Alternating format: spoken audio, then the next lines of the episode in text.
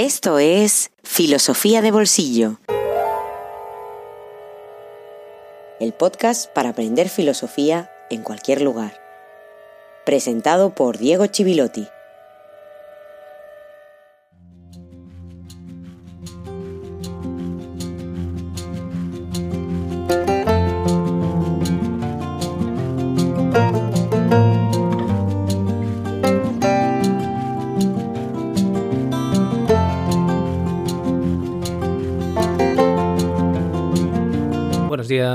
Y feliz jueves filosófico número 40. Un episodio dedicado a Consuelo, nueva mecenas en la página de Patreon de Filosofía de Bolsillo. Muchas gracias Consuelo por hacer posible este proyecto filosófico, didáctico, cultural, que procura a través de este formato podcast ofrecer herramientas para acercar los textos filosóficos, las ideas que nos ha legado la tradición occidental y mostrar que si bien es difícil, no es imposible leer filosofía e incorporarla a nuestra manera de entender las cosas. En esta edición número 13 de esta segunda temporada vamos a iniciar un nuevo camino, algo diferente a los demás. Desde que comenzó Filosofía de Bolsillo, si has seguido los episodios desde el principio, decidimos ir agrupando autores en parejas que se discutían entre sí. Primero fue con Platón y Aristóteles y después con Descartes y Hume, haciendo ese gran salto en el que dejamos la Edad Media para otro momento. Ya expliqué las razones de por qué lo hacía, principalmente pedagógicas. Descartes nos obligó a hablar de la modernidad y del nacimiento del sujeto moderno, y Hume de la Ilustración y del empirismo británico. Después de habernos acercado a dos grandes autores de la modernidad, lo que vamos a hacer es quedarnos en esa etapa que es muy amplia, llena de matices, abarca varios siglos, para completar su imagen desde sus raíces, abordando exclusivamente y por primera vez un ámbito de reflexión filosófica, la política, es decir, la filosofía política. ¿Por qué la política? Pues porque nuestra concepción de la política y nuestra forma de organizarnos en muchos aspectos nace ahí. Veremos cómo, por qué y en manos de qué autores nacen nuestras teorías de la política. Llegaremos hasta los pensadores conocidos como contractualistas, las teorías del Estado moderno y el pacto social, pero vamos a necesitar de nuevo para llegar y entenderlo en profundidad una genealogía, un largo preludio y también una visión panorámica de la historia que desembocó allí.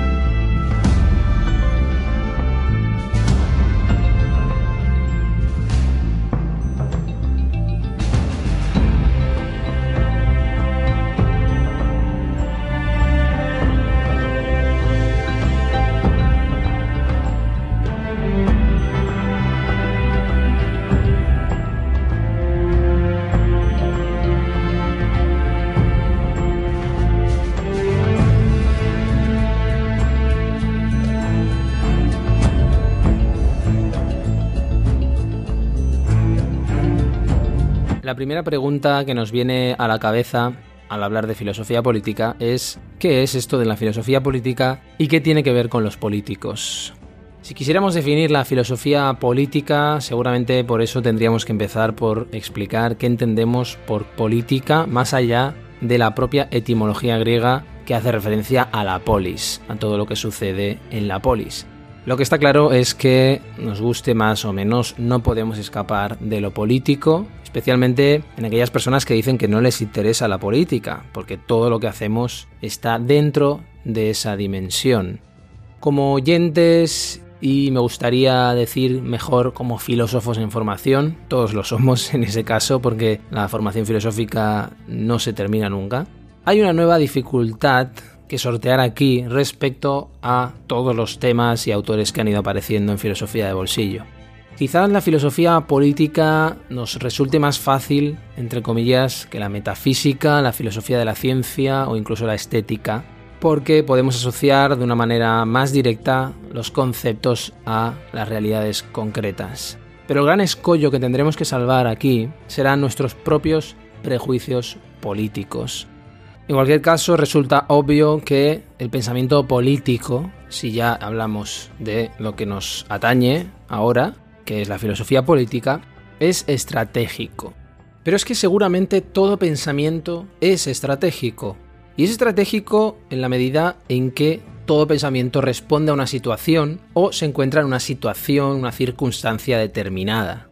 No debemos olvidar esas primeras reflexiones filosóficas a las que me refería desde los primeros episodios, esas primeras reflexiones filosóficas de Occidente que se desarrollaban en el ágora, en forma de dialéctica, en forma de contienda, de enfrentamiento entre dos posiciones. Y la racionalidad occidental en sí misma nace de ese fondo político.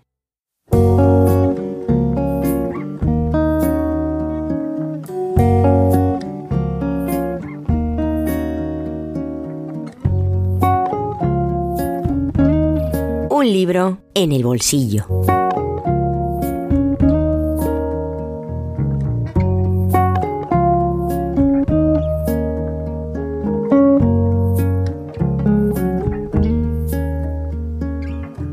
Jorge Polo juega limpio y pone sus cartas sobre la mesa desde el principio en este ensayo titulado Anti-Nietzsche, la crueldad de lo político y maravillosamente editado por la editorial Taugenit, una editorial joven pero tremendamente prometedora. La gran tesis de este libro es que situándola en el eje decimonónico revolución contra revolución, la filosofía política que se puede destilar de la obra de Friedrich Nietzsche, más importante que lo que se suele dar a entender, es profundamente reaccionaria y elitista.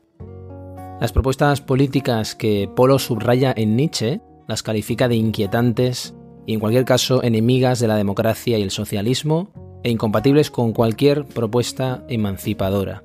Nietzsche ha tenido seguidores entre estos últimos, pero también sus grandes apóstoles han sido grandes enemigos de esas propuestas emancipadoras. En el ámbito hispanohablante sobresalen nombres como los de José Ingenieros o el de José Ortega y Gasset. ¿Un pensador alejado de la política y de lo político? Se pregunta el primer capítulo. La respuesta es claramente no. En este sentido, Polo reivindica la lectura política de Nietzsche que hiciera Georgi Lukács desde una filosofía marxista a mediados del siglo XX, con la que él sintoniza en varios aspectos y también se apoya mucho en el ensayo Nietzsche contra la democracia de Nicolás González Varela, publicado hace 10 años.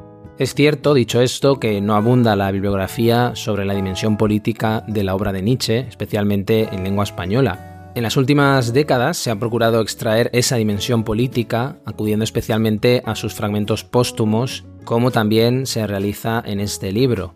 Quizás no estamos ante una lectura tan heterodoxa como se presenta a sí misma, pero sí, sin duda, una lectura que no encaja con aquellas dominantes en el mundo académico actual que profesa en muchas ocasiones un culto a su figura y que ha insistido en lo que Polo llama una exégesis despolitizadora que lo exculpa y tampoco con esa izquierda intelectualmente cada vez más débil que se lo ha apropiado sin leer una sola página.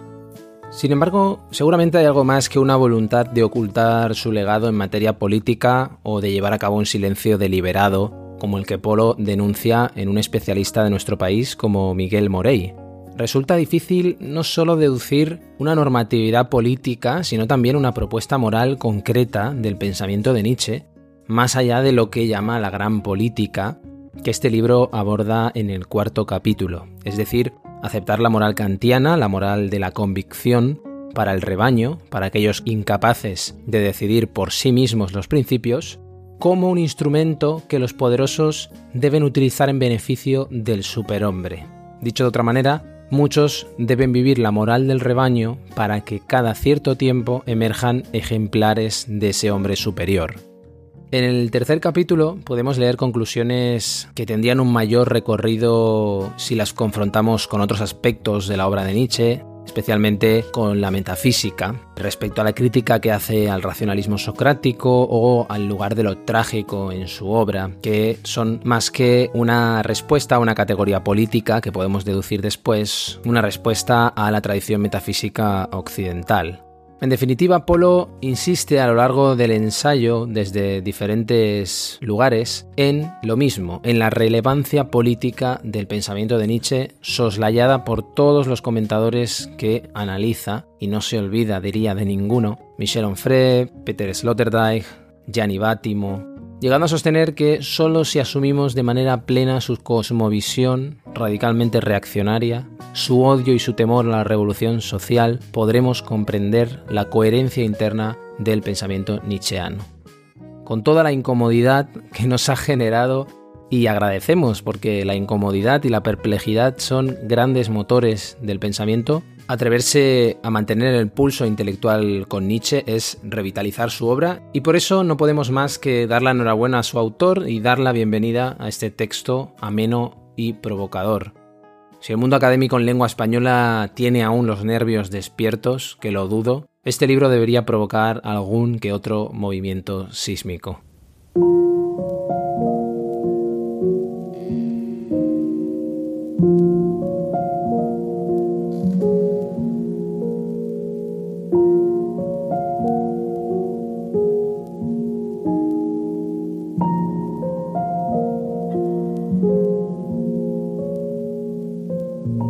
En este ensayo pretendemos ahondar en esa controversia ya abierta por Lukács y posicionándonos muy nítidamente desde el comienzo, sostendremos que la obra de Nietzsche se fue desarrollando en una constante polémica con y contra la democracia, con y contra el socialismo. Es más, ignorar tal premisa conllevaría un desenfoque sustancial a la hora de comprender dicha obra. Nietzsche es la gran contrafigura, el colosal contrapunto. Es un abismo peligroso, el atroz vértigo de la modernidad. Se precisaba de manera perentoria su vivisección política.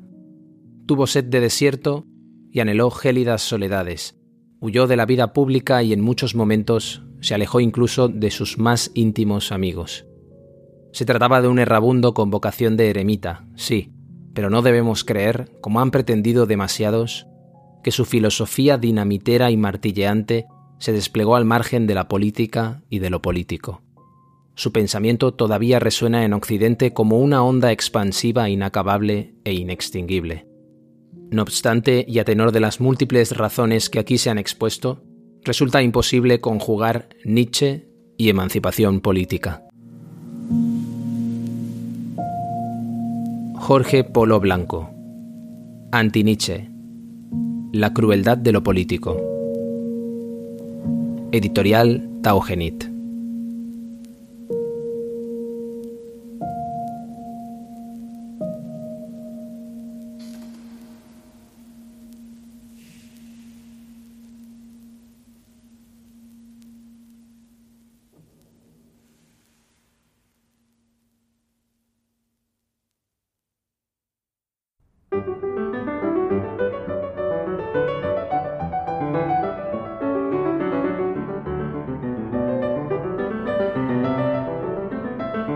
¿Tiene algo que ver la ética con la política? Esta es una pregunta moderna, imposible de formular para un griego. Sin embargo, nuestra intuición nos dice que algo sí que tienen que ver. Pensemos en cómo se utiliza la ética para eliminar adversarios políticos. Pensemos también en el intento de presentarse como seres humanos íntegros.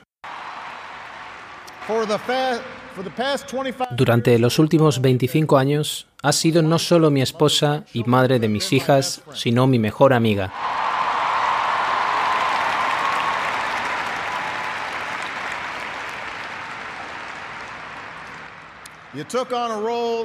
Asumiste un papel que nadie te había pedido y lo hiciste con gracia, estilo y buen humor.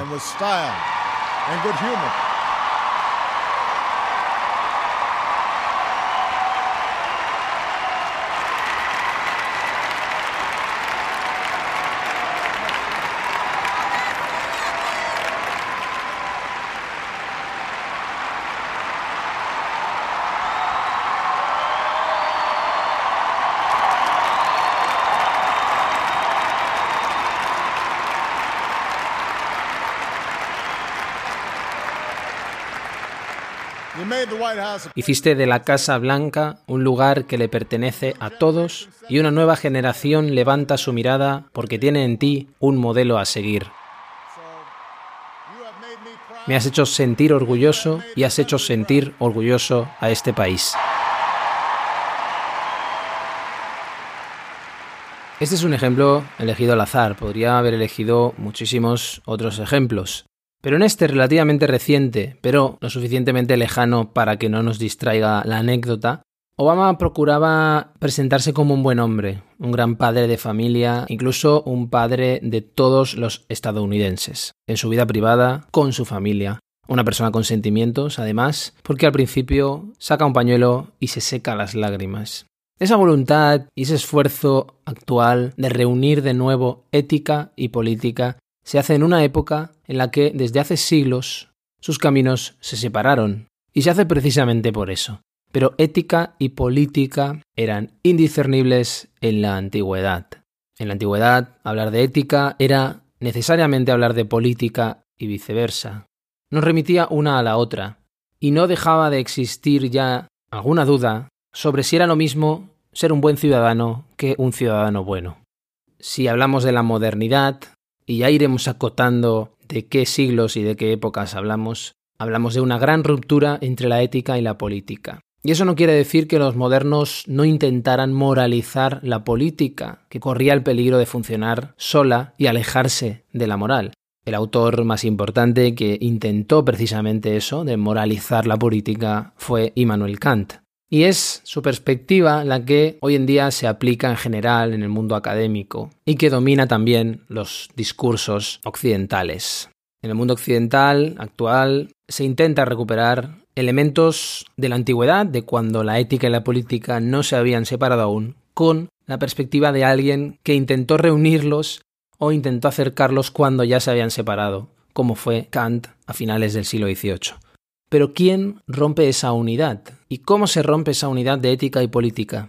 Pues fundamentalmente quien lo hace nunca es solo una persona, pero siempre hay un gran representante de esa ruptura, y en este caso fue Nicolás Maquiavelo un diplomático, servidor de la República Florentina en la Florencia del Renacimiento, que, como inteligente observador que era y gran pensador de la política de su tiempo, un contexto muy interesante pero muy difícil, y también como gran conocedor de la historia de las ideas, escribió una serie de obras que no exageramos si definimos como esenciales a principios del siglo XVI.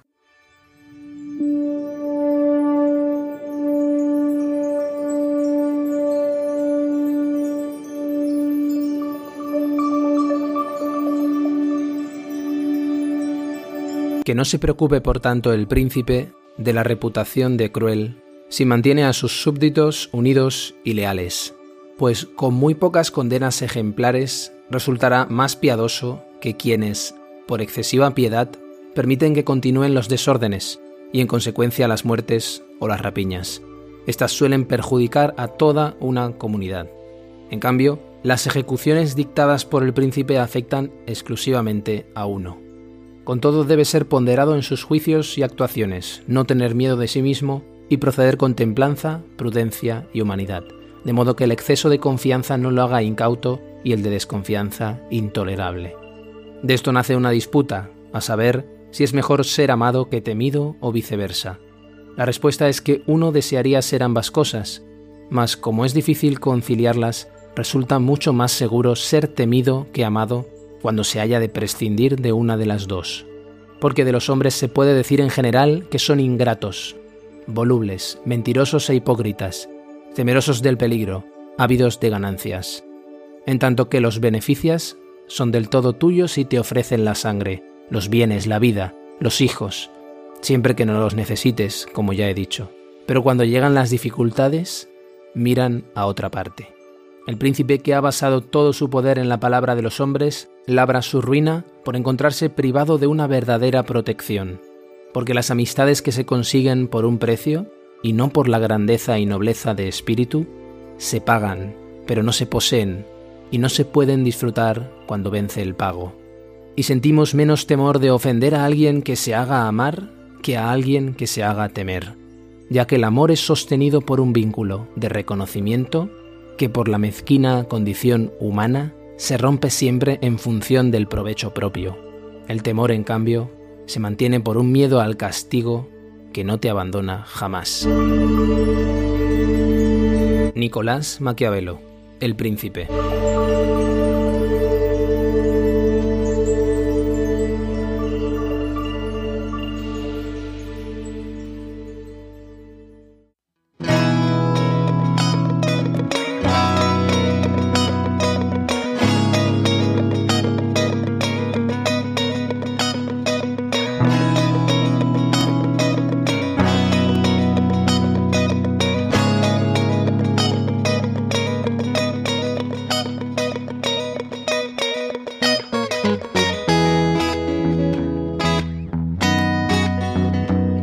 Filosofía de Bolsillo existe gracias a ti.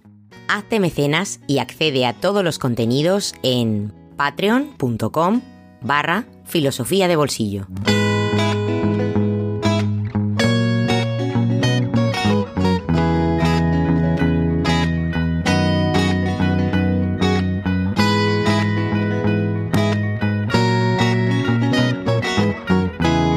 Aquí termina este episodio número 40 dedicado a Consuelo, que está apoyando Filosofía de Bolsillo en la página de Patreon. Muchas gracias, Consuelo. Termina con esta voz inquietante, provocadora de Nicolás Maquiavelo, pero esencial para entender el nacimiento del pensamiento político moderno, para entender todas las teorías políticas posteriores, de las cuales iremos viendo las más representativas, los conceptos más importantes y una trayectoria en la que Maquiavelo es la estación de salida que no podemos obviar. Esto ha sido tan solo una introducción a la filosofía política. Nos dedicaremos con más detalle y profundidad al pensamiento de Maquiavelo y a otros. Eso será a partir del próximo jueves, como siempre aquí en Filosofía de Bolsillo. Muchas gracias a todos por estar ahí al otro lado y espero que sea hasta la próxima semana.